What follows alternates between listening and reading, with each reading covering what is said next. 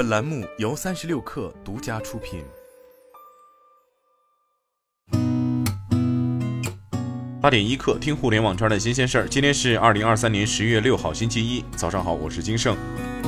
据新浪科技报道，十一月四号晚间，美万发布声明，对近日招商专员收好处费一案进行回应。经司法机关调查后，认定前员工周某涉嫌犯罪，并采取强制措施。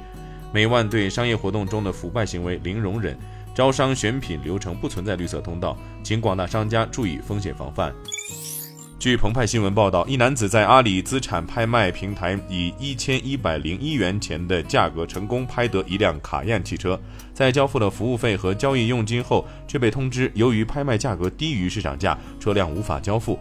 十月五号，昨天，该车竞拍人林先生告诉澎湃新闻，由于拍卖平台和拍卖公司方都拒绝履约，现在他只能通过法律途径维权了。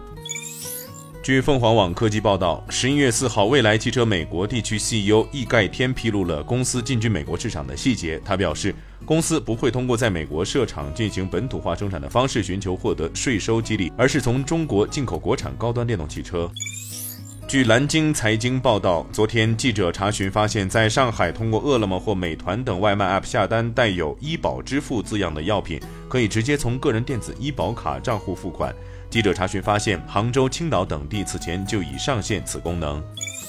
据中国基金报报道，十一月四号，巴菲特旗下的伯克希尔哈撒韦发布业绩报告，财报显示，二零二三年第三季度营收九百三十二点一亿美元，较去年同比增长百分之二十一点二。但是第三季度净亏损却扩大到一百二十七点六七亿美元，去年同期净亏损为二十七点九八亿美元。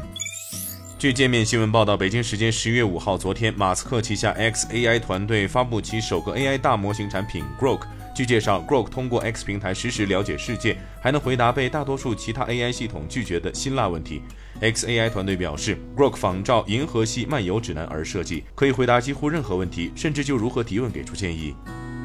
今天咱们就先聊到这儿，我是金盛八点一刻，咱们明天见。